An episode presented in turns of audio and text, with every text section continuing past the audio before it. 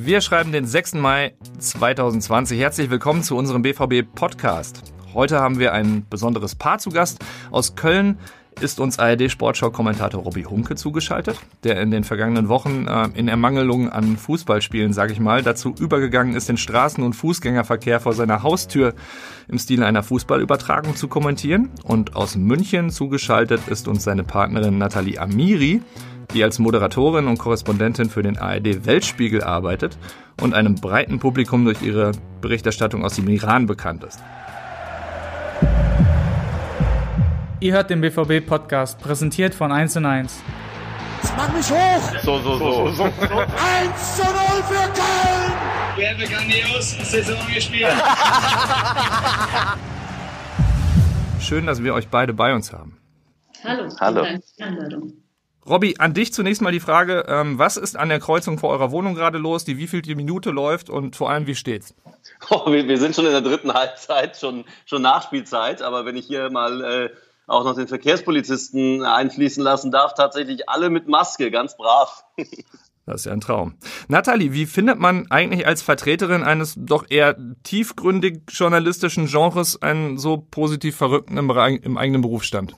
Ja, gemischt. Nein, ich bin ganz ehrlich sehr froh drum, dass ich ähm, einen Partner habe, der mir die Leichtigkeit des Lebens auch immer wieder zeigt, weil wir beschäftigen uns ständig mit nur schweren Themen und man sagt mir ganz oft, lächel doch mal mehr im Weltspiegel, aber wenn es halt immer so viele negative und wirklich schlimme, bestürzende Themen sind, dann kann man nicht lächeln und Robby bringt mir ähm, die nötige ähm, und benötigte Portion Freude und Lebenslust in mein Leben. Ich glaube, ihr wohnt zusammen in Köln. Wie darf ich mir den, den, den häuslichen Alltag bei euch vorstellen? Wenn der eine Spielberichte als, als Märchen vorliest oder wie wir gerade gehört haben, von Straßenkreuzungen notgedrungen gerade ähm, seine, seine Kommentare oder äh, kommentiert und der andere hat es zeitgleich mit so viel Leid und Ungerechtigkeit auf menschlichem Terrain zu tun. Ist das wirklich nicht schwierig? Also wir, wir haben ja zwei Wohnungen. Äh, Nathalie äh, in, vorwiegend in München, ich in Köln. Äh, wir versuchen das immer so hinzubekommen, dass sie öfter in Köln ist oder ich ab und an mal in München. Ich glaube, sie ist sehr froh äh, um die Zweitwohnung dieser Tage. Ist das richtig, Nathalie? Ja, es ist auch so, dass mir die Nachbarn aus Köln inzwischen per WhatsApp schreiben, hol deinen Mann nach München. Wir sind echt gestresst von diesen ganzen Kommentaren. Das ist ja, Robby hat ja wirklich so eine laute Stimme, dass ähm, die Wände vibrieren. Also es ist wirklich auch, die äh, Nachbarn sind da auch ganz schön mitgenommen. Und ein bisschen froh bin ich, dass ich jetzt durch Corona gar nicht so viel reisen darf, weil ähm, also es ist total schön, dass er mit seinem Kommentieren die Menschen erfreut, aber es ist wirklich laut. Also man kann sich gar nicht mehr auf das eigene konzentrieren. Wobei ja spannend wäre zu klären, ob die Kreuzungssituationen in Köln lauter sind als die in München. Ja, definitiv. Ja. definitiv lauter und orientalischer bei denen in Köln. Ja. Also, aber weil du nochmal wirklich jetzt nicht nur, um, um, um darüber zu witzeln, ähm, es gibt schon immer wieder die Situation, oder es gab die Situation, da kam ich aus ähm, Teheran morgens an und Robby kann das sicher ergänzen und dann ist man so ein bisschen verstört von dem Ganzen, was man mitbekommt und äh, wie anstrengend es war und welchen Druck man ausgesetzt war und welches Leid man gesehen hat. Und dann kommt man hierher und Robby freut sich äh, dann meistens natürlich auf mich und will was machen und unternehmen, aber ich bin dann erstmal so erschlagen. Und ähm, das ist schon, das sind dann schon so zwei Welten, die dann wieder zueinander finden müssen. Da, da bin ich vor allem extrem persönlich beleidigt, dass sie die neuesten Transfergerüchte noch nicht mitbekommen hat. Äh, und sich äh, mit dem Iran beschäftigt habe und äh, bin auch entsetzt, dass sie in ihrer Iran-Bubble nicht mitbekommen hat, äh, was äh, Spieler XY äh, vor zwei Tagen auf der Pressekonferenz gesagt hat. Du, Robby, ich äh, kann das ein bisschen nachvollziehen. Wenn wir von einem Champions League-Spiel kommen und du, du hast äh, ein gutes Spiel bei Real Madrid, wo auch immer, gemacht und du bist noch voll auf 180 und kommst nach Hause und dann sitzen da drei kleine Kinder und die interessiert das mal so, so gar nicht. Und du bist einfach nur müde und erschlagen und hast nicht geschlafen und die wollen einfach nur mit Bauklötzen spielen. Dann äh, nee, ist das Ich wäre ja, ich wäre ja leise, aber ich bekomme ja alle Informationen unaufgefordert mitgeteilt. du Arme. Also du bist fußballtechnisch top informiert demnach, Nathalie? Ja, also ich kann mich schon ähm, jetzt so ganz gut schlagen in Diskussionen, wenn auch nur ähm, oberflächlich. Aber, also ich meine, die Geschichten, Robby ist ja ein wandelndes Lexikon. Der Ding kannst ja, also wenn es noch Wetten das gäbe, würde ich 100.000 Euro auf ihn setzen, dass er jede Geschichte kennt. Ähm, aber ich kann schon auf jeden Fall mehr jetzt über Fußball sprechen als vor dieser Beziehung mit Robbie, ja. Ah, okay. Ja, sie, hat noch, sie hat noch Schwächen im Bereich Regionalliga West, muss ich sagen. Aber, aber ich kenne jetzt Lotte. Du kennst Lotte? Freunde Lotte, ja. ja. Ja, da haben wir häufiger schon gespielt. Ja, ja. Äh, teilweise auf sehr tiefem Rasen, der nicht mehr als solcher zu erkennen war, mit Spielabbruch und allem. Ja, ja, das ist doch das größte Problem bei Lotte gewesen. Genau. Ja. Bin begeistert. Ja, siehst du, da, da, hat der Nach Nachhilfeunterricht gewirkt, Robby. Nathalie, ähm, kommen wir mal wieder zum Ernst. Ähm, du hast deutsch-iranische Wurzeln und warst lange als, als Korrespondentin der ARD auch in dieser Region ähm, tätig. Ähm, erzähl uns ein bisschen von deinem Werdegang und, und war es auch immer dein, dein journalistischer Anspruch, aus, auch aus solchen Krisenregionen zu berichten? Ja, eigentlich nur. Also ich sage immer, es wollen genug Leute nach Paris und ähm, äh, nach Madrid und ich mich zieht einfach in die Krisengebiete. Ich halte Journalismus aus Krisengebieten für elementar wichtig, weil meistens in diesen Krisengebieten auch ein Regime herrscht, das keine Presse zulässt und ähm, ich dann doch noch mit der ARD im Rücken ähm, eine größere Sicherheit habe, dort zu berichten, vor Dingen wieder rauszukommen. Das ist natürlich mit dem Iran sehr schwer, weil ich eine Doppelstaatsbürgerschaft ähm, habe, aber dazu können wir auch später kommen. Erstmal zu meinem Werdegang hast du mich ja gefragt. Ich habe ähm, immer großes Interesse gehabt an der Region. Mein Vater ist ähm, Perser und ich bin ähm, schon immer angefixt gewesen von Iran, als ich äh, als kleines Kind Tagesschau geschaut habe mit drei, vier Jahren und da liefen Kriegsbilder. Also ich meine, meine Eltern haben mich nicht davor gesetzt, sondern ich habe sie zufällig gesehen. Habe ich gesagt, ich muss meine Koffer packen und gehen. Also mich hat es immer in diese Region gezogen. Mich fasziniert das Land. Das Land gibt so viel mehr her als wir durch die Politik mitbekommen. Das Land hat eine unglaublich breite intellektuelle Gesellschaft, die ähm, tolle Künstler hervorbringt. Und ich, ich könnte schwärmen und schwärmen und schwärmen und sind uns ganz, ähm, ganz, also auch in ihrem Wesen sind sie uns nicht so, so fern. Das heißt, ähm, wirklich jeder deutsche Tourist, den ich dort in, im Iran begegnet bin, war einfach total hin und weg und begeistert. Und wenn man sich so Reiseblogs durchliest, heißt es immer, also das Land, das mich am meisten fasziniert hat, aber auch überrascht hat, weil es nicht das war, was ich angetroffen, also was ich gedacht habe anzutreffen, war der Iran. Insofern, ähm, auch mich hat diese Faszination äh, immer ergriffen und ich ähm, habe dann äh, Diplom Orientalistik und äh, Iranistik, Islamwissenschaft in Bamberg studiert. Das war noch vor 9-11, aber nur kurz vor 9-11. So alt bin ich auch nicht. Also auf jeden Fall habe ich das studiert und es war ähm, so ein Exotenfach und nach 9-11 waren wir dann sehr gefragt äh, bei, bei BND, Bundesgrenzschutz und Auswärtigem Amt, weil man plötzlich diese Region verstehen wollte. Natürlich leider nur in einem negativen Zusammenhang, aber dennoch, wir hatten Jobs. Ich kam ähm, an die deutsche Botschaft nach Teheran, habe da zwei Jahre gearbeitet und bin dann abgeworben worden von der ARD, was eigentlich immer mir, mir mehr entsprochen hat und meinem Ziel auch sehr nahe kam. Auslandskorrespondentin zu werden. Ja, und dann habe ich da vier Jahre gearbeitet, bin 2011 zurückgekommen und habe dann 2015 genau mit dem Abschluss des Atomabkommens ähm, das ARD-Studio als Leiterin in Teheran übernommen bis zum 1. Mai.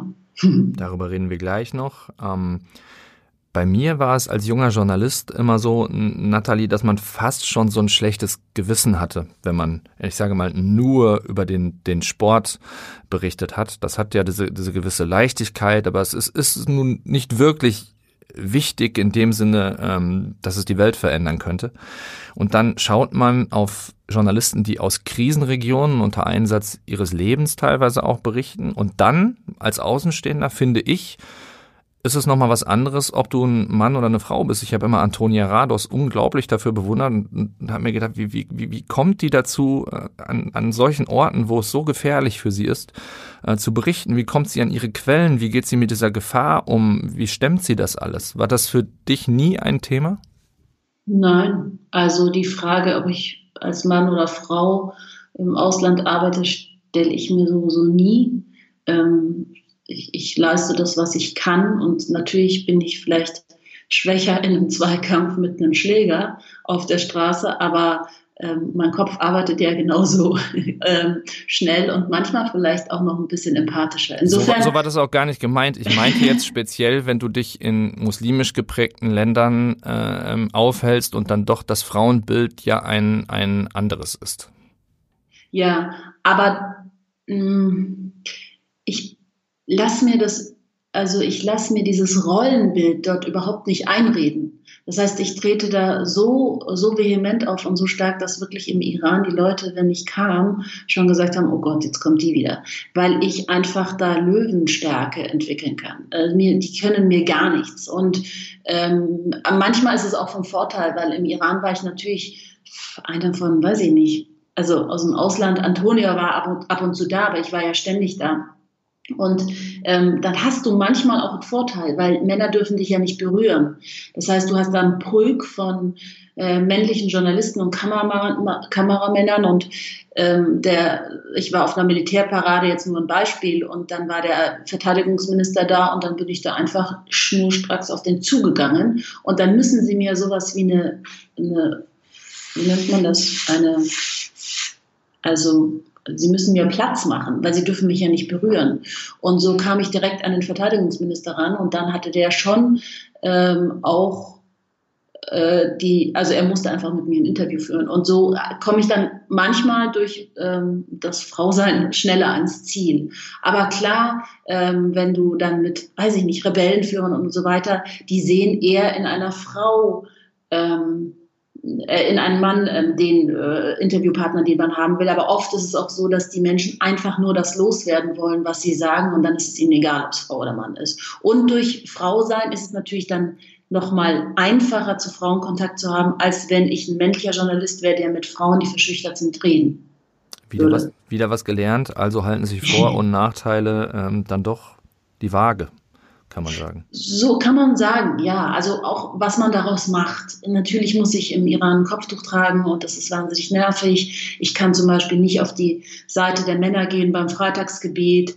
Äh, der Mullah, wenn er mit mir ein Interview führt, schaut mir nicht in die Augen, was mir jetzt auch persönlich egal war, ob der mich anschaut oder nicht. Dann soll er halt mir nicht in die Augen schauen, wenn er das für ähm, nicht religiös ähm, äh, d'accord hält. Aber äh, insofern, man kommt da schon durch. Ich glaube, der Wille zählt und der ist bei mir relativ ausgeprägt. Der, der ist ziemlich ausgeprägt, wenn ich da einhaken darf. Also da gibt es ja Geschichten. Also meine Lieblingsgeschichte ist eigentlich die, als dir da so ein ähm, Obermacker das Handy abgenommen hat und du ihn derartig durchbeleidigt hat, hast, dass er äh, sich danach gewünscht hätte, das weiß ich nicht nur von Nathalie, sondern auch von, von ihrem Team, dass er niemals ihr das Handy abgenommen hätte, ja.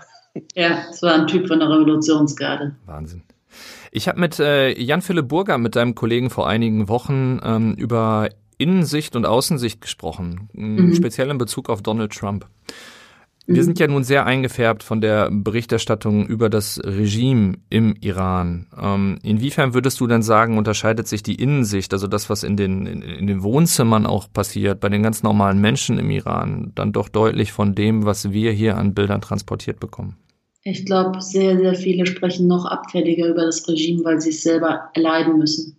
Also die, die Menschen wissen einfach, was ihnen jetzt 40 Jahre lang angetan wurde. Die Menschen sind auf die Straße gegangen 1979 und haben gegen den Schah rebelliert, und zwar fast, fast alle. Also es waren 95 Prozent gegen den Schah, gegen das Regime des Schahs, der damals auch ein Tyrann war mit einem schlimmen Geheimdienst.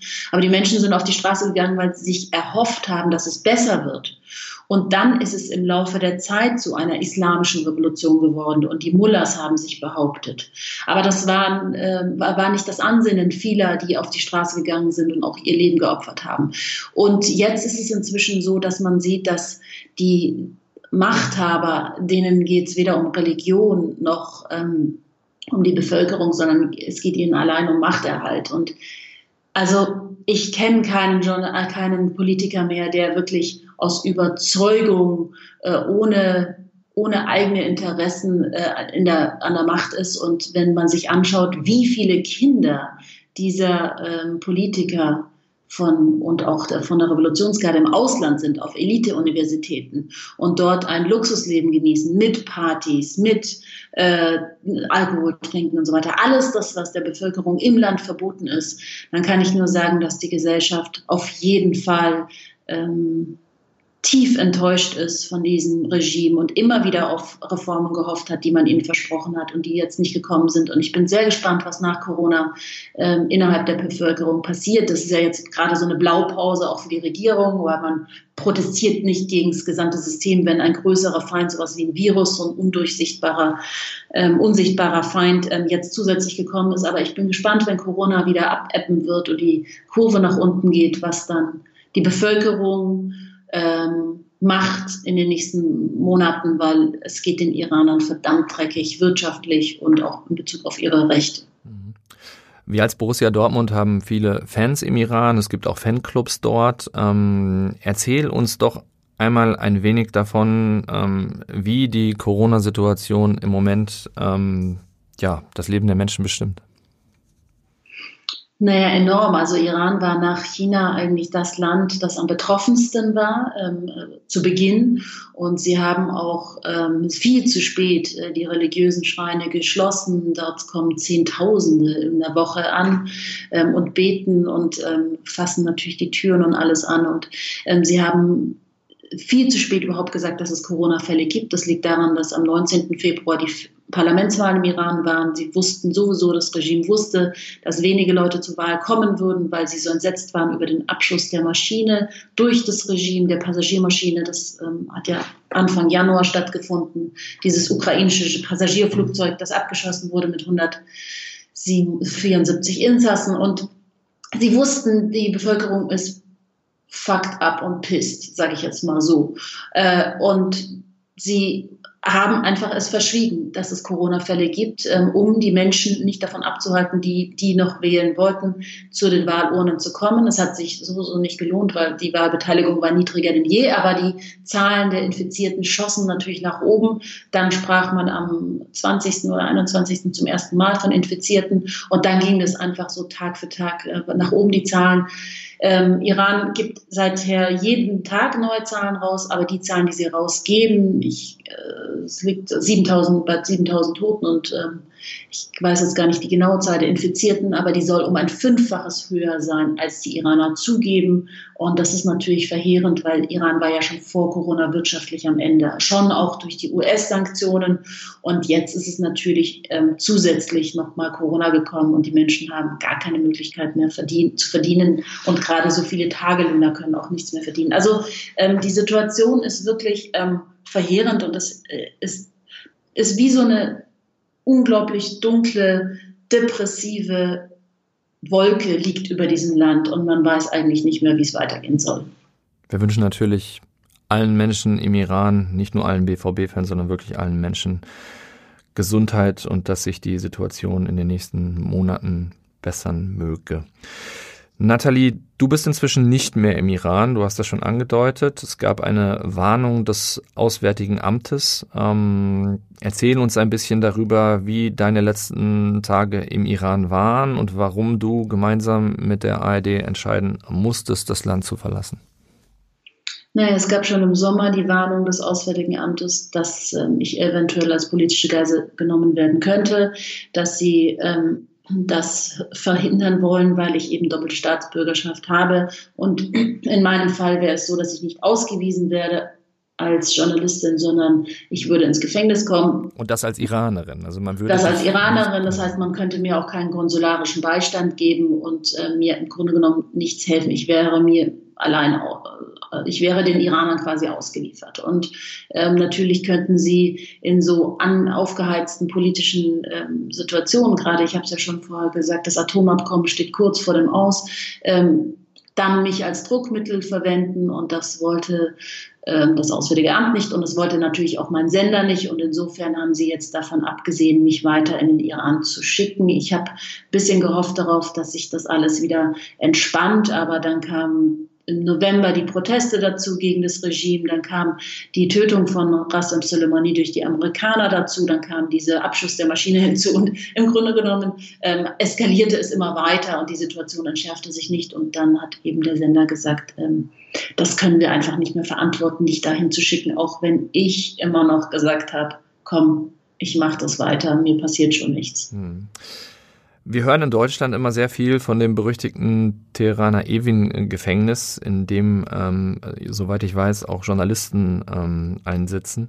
Ja. Ähm, Robby, ähm, wie sehr schwingt die Angst vor solchen, Art, äh, vor solchen Orten mit, wenn, wenn du an deine Partnerin denkst und, und, und Nathalie, bezogen auf dich natürlich die gleiche Frage? Boah, also ähm, Nathalie ist ja ein Fuchs und hat mir am Anfang oft auch überhaupt nicht gesagt, in welcher Gefahr sie war. Ne? Beispiel unser erstes Silvester gemeinsam, als Proteste waren im Iran und Nathalie hat mir das so locker flockig verkauft. Wir wollten, wir wollten eigentlich gerade anfangen äh, zu essen. Der Lachs war schon auf dem Tisch so ungefähr und dann sagte sie, äh, es war tatsächlich am Silvestertag, sie müsse jetzt los. Im Iran äh, bricht gerade alles äh, auseinander. Dann ist sie dann los und äh, hat mir das dann relativ locker verkauft und ähm, selbst die Fernsehbilder dachte ich mir, ach ja, aber was natürlich im Hintergrund mitgeschwungen ist und unter welchem Druck sie stand, ähm, das hat sie mir natürlich clevererweise erst später äh, verkauft und erzählt, als ich schon wieder zurück war. Das äh, hat sie ganz clever gemacht, ne? Ja. ja, klar, wir wussten, wir können die Menschen, die hier sind, ja nicht helfen und sie können sich auch in die Situation nicht so reinversetzen. Also ich erzähle auch meinen Eltern nicht, ähm, die ganze Geschichte. Warum sollen sie sich denn umsonst Ärger, äh, Sorgen machen? Und ähm, das äh, bringt ja nichts. Ich muss ja, also ich führe ja meinen Job trotzdem aus. Deswegen verschone ich die Menschen, die mich lieben, hier mit den äh, Details über meine Arbeit dort. Du hast im Nachhinein jetzt eine Geschichte erzählt, die mich sehr bewegt hat. Ähm, eine Geschichte von, von einer Art Verhör mit mehreren Männern in einem Raum, die dir dann sinngemäß zu verstehen gegeben haben, dass du doch wissen müsstest, wie man mit Journalisten umgehe und dass im Straßenverkehr ähm, dann doch einige Gefahren äh, lauern würden. Mhm. Ähm, erzähl uns ein bisschen davon, bitte. Ja, das war 2009, ähm, als man dann wirklich alle Journalisten loswerden wollte. Und ich habe einen Anruf bekommen, dass ich zu einem ähm, Hotel kommen soll und dort soll ich mich in die Lobby begeben. Und ich habe dann ähm, eigentlich gesagt, also ich habe gesagt, das mache ich nicht. Ich gehe da nicht ins Hotel, wenn mich jemand anruft und soll da irgendwo hin. Und dann hieß es aber von dem Ministerium, die uns die äh, Drehgenehmigungen ausstellen, ähm, doch, doch, das machen Sie jetzt mal. Und dann wusste ich, okay, das ist jetzt äh, mein äh, Tag, äh, mein Date mit dem Geheimdienst. Und dann ähm, bin ich in diese Lobby äh, gegangen und dort wurde mir dann gesagt, ich weiß noch, es war im achten Stock in Zimmernummer, die kann ich, an die kann ich mich nicht mehr erinnern. Und dann bin ich da hochgefahren und wusste wirklich in dem Moment nicht, als ich reinging, ob ich da nochmal rauskomme. Weil 2009 war das ja so, dass ähm, eine Million Menschen auf der Straße waren gegen ähm, Ahmadinejad und ähm, für ihre Stimmen. Es war diese grüne Bewegung, als man diese vielen Bilder gesehen hat. Und man wollte ja jeden loswerden, der darüber, der darüber spricht. Ja, und äh, die ähm, Männer haben mich eben zwei Stunden lang verhört und wussten alles über mich und bis in mein Studium in Bamberg, mit wem ich studiert habe. Und ja, und drohten mir dann einfach an, wenn ich nicht ähm, kooperiere und ähm, dann, dann könnte ich, dann könnte mir schon auch was passieren. Habe ich gesagt, ich bin deutsche Journalistin, ich kooperiere überhaupt gar nicht und ähm, sie können mir nicht drohen. Ich habe dann auch ein bisschen so getan, als würde Merkel sonst morgen auf der Türschwelle stehen und mich persönlich rausholen, was ich natürlich ein bisschen geblufft habe. Aber ähm, also es war ähm, klar, ich sage das jetzt so hier locker, aber ich hatte schon verdammt Angst. Ich meine, das war vor elf Jahren, da war ich auch noch mal einen Tacken jünger und ähm, noch mal ein bisschen unerfahrener. Aber ähm, ja, ich lebe immer noch wenn ich solche Geschichten höre, dann, dann äh, kann ich nur den Hut ziehen. Also da Respekt äh, vor dieser gesellschaftswichtigen Arbeit, die du da als Journalistin äh, leistest in einem Land, das in der Pressefreiheitstabelle auf Rang 173, 173 von 180 ja. ähm, liegt. Also das sind wirklich erschwerte Bedingungen, ganz, ganz viel Respekt. Jetzt machen wir mal den. Ich glaube aber in den, in den Ländern, äh, die noch da drunter liegen, war sie auch schon. das ja. wären dann Nordkorea und was kommt da noch? Eritrea, Saudi-Arabien. Also es sind einige, die ich auch noch besucht habe.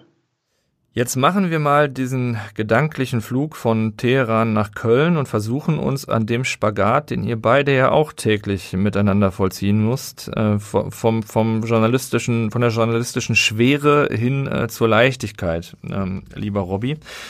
Du gehst im Moment viral schwer durch die Decke ähm, mit, mit deinen Ideen. Ich habe dich gesehen, wie du in einem äh, schweren Sessel saßt und Fußballspielberichte, nackte Daten quasi als Märchen, als Einschlaflektüre vorgelesen hast und eben eben auch ähm, Fußballspiele kommentierst, die keine sind, sondern äh, ganz normales Kreuzungsgeschehen. Wie, wie kommt man denn bitteschön auf so eine Idee? Ich finde es großartig, aber darauf musst du erstmal kommen. ja, reine, reine Langeweile. Ähm, tatsächlich, das hat ja angefangen mit diesen Straßenreportagen. Ähm, drei, vier Tage nach dem abgesagten Spieltag, äh, da wäre ich für die Sportschau eigentlich eingeteilt gewesen, in Dortmund beim BVB gegen Schalke, Revierderby als Kommentator. Und das fand ja aus bekannten Gründen dann eben nicht statt. Ähm, und dann dachte ich mir die ersten Tage noch cool, mal ein bisschen durchschnaufen und dann packte mich die Langeweile und ähm, ich musste der Berufung wieder nachgehen.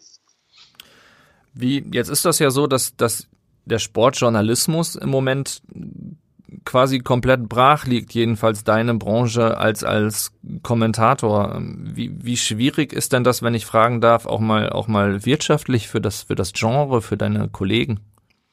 Brutal, ne? Also da gibt es ja eine Menge andere Kollegen auch, also nicht nur Kommentatoren, sondern auch Leute, die deutlich schlechter bezahlt sind, ja, Tonassistenten, äh, muss, können wir auch aufbohren, raus aus der Branche, Ordner und so, ja, bei, bei euch im Stadion. Also da gibt es äh, eine Menge Leute, die echt strugglen, äh, zumal man ja bedenken muss, dass fast alle, die in dem Bereich arbeiten, zumindest on-air Freelancer sind. Was haben denn, ja, das stimmt. Was, was haben denn deine Chefs eigentlich dazu gesagt, dass du ein neues äh, Berufsfeld erfunden hast jetzt quasi? Kam das ungeteilt gut an? ja, tatsächlich. Äh, die haben sich sehr gefreut, dass sie jetzt plötzlich Content hatten auf ihrer Seite. äh, und, und, und das Ding ist ja, ähm, ja, da gibt es plötzlich irgendwas zu berichten und irgendwas zu erzählen. Ähm, und das, das Schöne daran ist. Und ja, es erheitert ja auch die Menschen, ne? In dieser genau, es ist was Positives. Ne? Das ist ja so ein Social Media Phänomen gewesen. Und gerade, das wisst ihr auch, in Social Media Zeiten wird man ja gerade als Journalist auch mal ganz gerne durchbeleidigt. Also äh, vor Covid-19, ich erinnere mich daran, ich habe das Relegationsspiel von Union Berlin gegen Stuttgart äh, kommentiert und da kam über Social dann Nachrichten. Ich sag mal so, die harmloseste war, als man mir den Tod meiner Mutter wünschte. Und jetzt bei dieser Geschichte ist es ausschließlich positiv besetzt. Ja, die Leute haben sich gefreut und ähm, ausschließlich positive Nachrichten zu erhalten, ist echt sehr selten bei Twitter und Instagram. Ähm, wie geht ihr denn mit Social Media, mit so einem Social Media äh, Shitstorm um? Also wenn du, du hast das im Fußball garantiert, Nathalie, du wirst das auf deinem Gebiet auch haben. Blendet ihr sowas aus? Lest ihr es eigentlich kaum noch oder? Unterschiedlich, ne, Nathalie? Bei dir geht es natürlich auch nochmal deutlich tiefer. Das geht natürlich auch nochmal weit mehr ins Persönliche, ne? Hm, ja, also erzähl doch erst nochmal diese positive Geschichte und dann fange ich wieder mit dem Negativen an. Diese, dieser Typ, der sich entschuldigt hat bei dir. Ach so, stimmt, ja. Ja, da gab es einen Fan offensichtlich vom VfB Stuttgart, der äh, mich über Tage durchbeleidigt hat. Ähm, so der Tenor war, ich bin schuld, dass der VfB Stuttgart die Klasse nicht gehalten hat. Äh, ich hätte Union Berlin zu stark geredet. Das war für Eurosport damals ähm, das Live-Spiel. Und ja, der hat sich, der, der kam dann auf mich zu, ähm, auf den Kommentator in Quarantäne und hat sich ganz öffentlich entschuldigt, was ich äh, sehr stark fand, wo ich meinen Hut echt vorgezogen habe.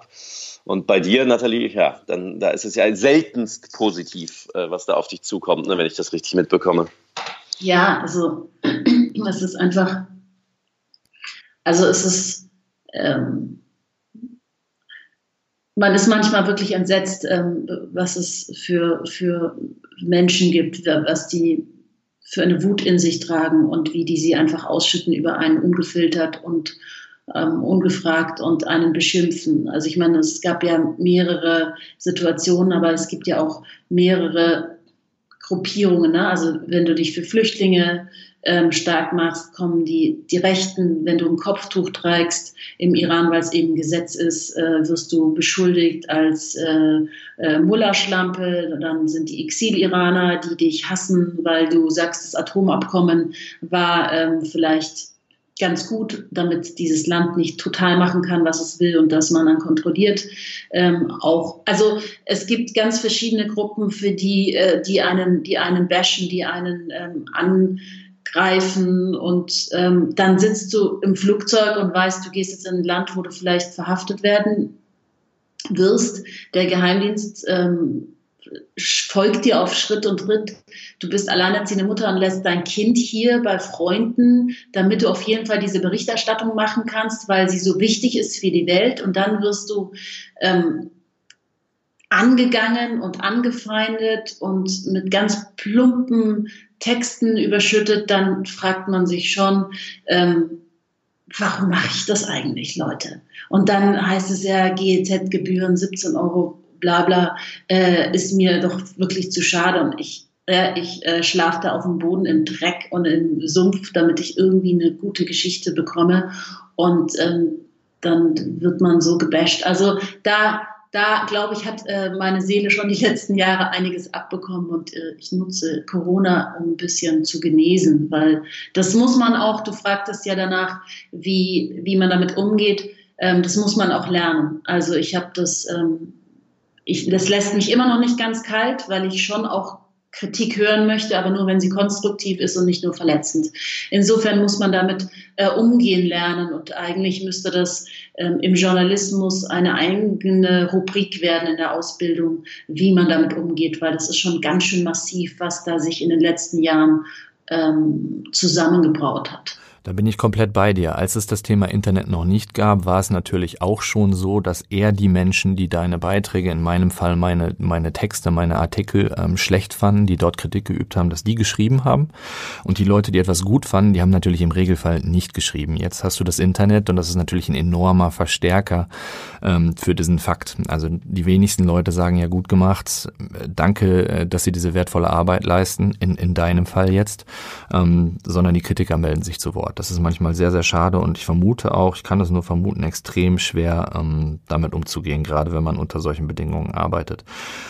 Ähm, Robby, Nathalie, was, was fehlt euch im Moment an, in eurem Job in diesen schwierigen Corona-Zeiten äh, am meisten? Robby, dir im, im Fußball, Nathalie? Ähm, nee, mir die Bundesliga. Dir die Bundesliga? ja, dann hätte Robby was zu tun, was Konstruktives ja, mit Inhalt. Das heißt, das heißt, wenn ich jetzt mal ganz kritisch nachfrage, du empfindest das, was er im Moment tut, also nicht als konstruktiv.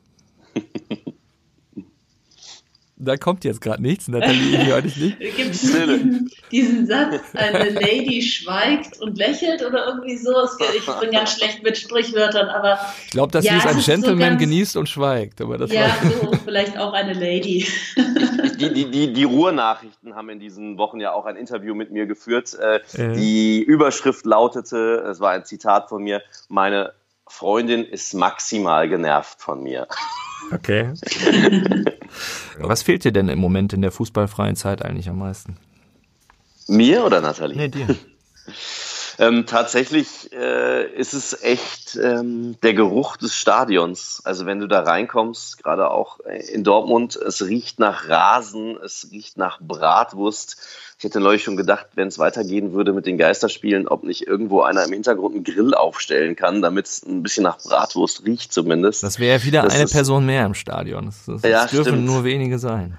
Das stimmt. Ähm, ja, das, das Ding ist ja dieses Revierderby. Ähm, das wird ja auch nochmal hochspannend zu sehen sein, wenn das Revierderby gespielt wird ohne Fans. Da war ich ja damals für eingeteilt.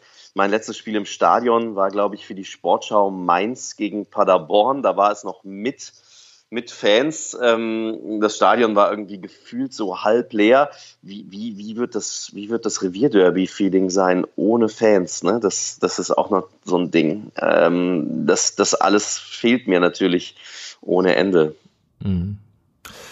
Ja, das wird uns auch sehr fehlen, weil gerade bei uns im Stadion spielen die, die Fans natürlich eine außergewöhnlich große Rolle. Wir haben das, das größte Stadion und ich würde mit der schwarz-gelben Brille natürlich auch sagen, das stimmungsvollste.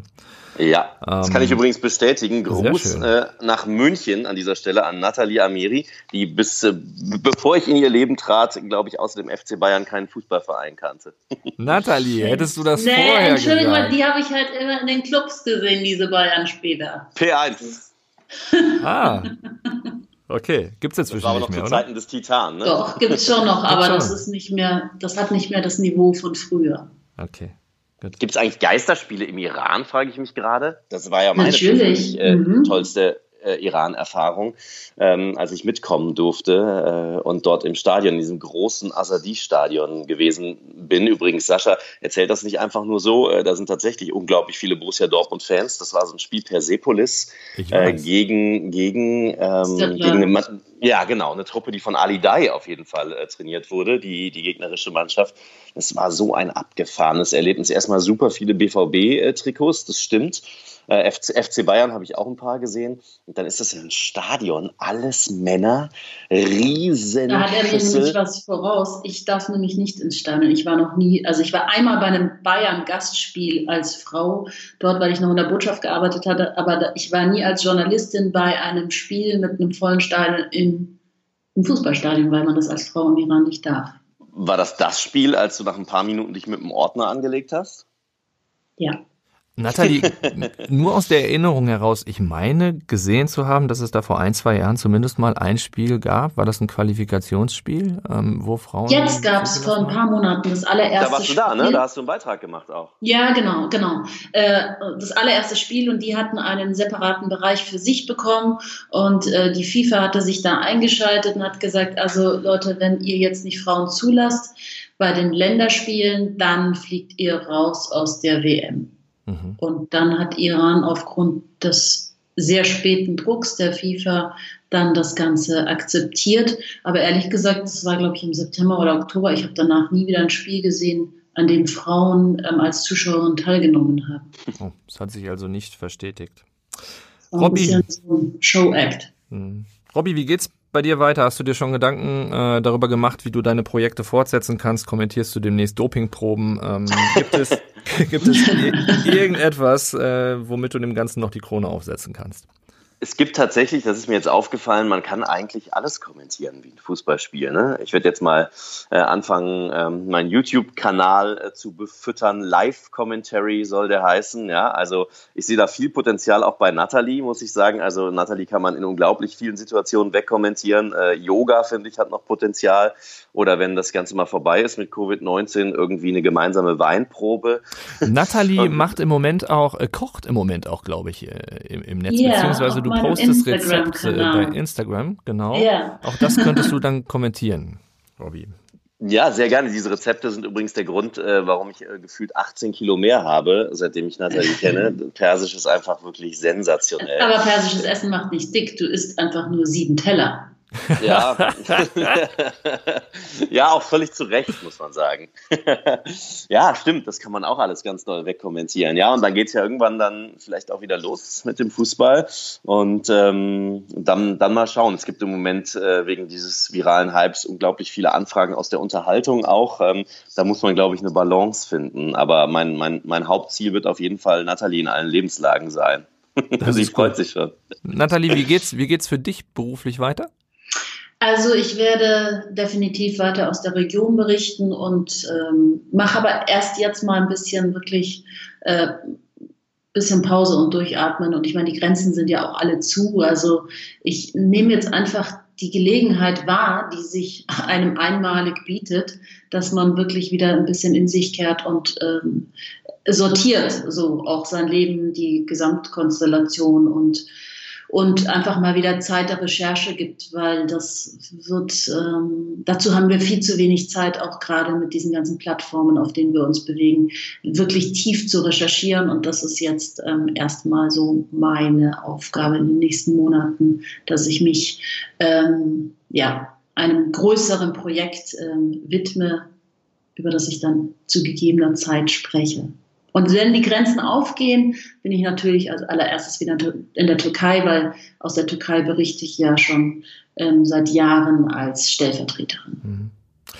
Nathalie, dann wünsche ich dir, dass du jetzt nach all den Aufregungen der letzten Monate zunächst einmal zur Ruhe kommst. Ähm, Robby, uns beiden wünsche ich, dass die Bundesliga wieder startet. Oh euch ja, ich beiden, hoffe, wir sehen uns beim Revierderby. Absolut. Ähm, euch beiden wünsche ich wiederum ähm, auf jeden Fall erstmal Gesundheit. Ich glaube, das ist im Moment das Wichtigste. Ich bedanke mich für das Gespräch. Ich habe viel gelernt, äh, hatte mich auch sehr darauf gefreut, gerade über den Iran mehr zu erfahren. Vielen Dank für die Einblicke, Nathalie. Vielen Dank dir, Robby. Danke euch. Das war schon wieder. Hat's euch gefallen?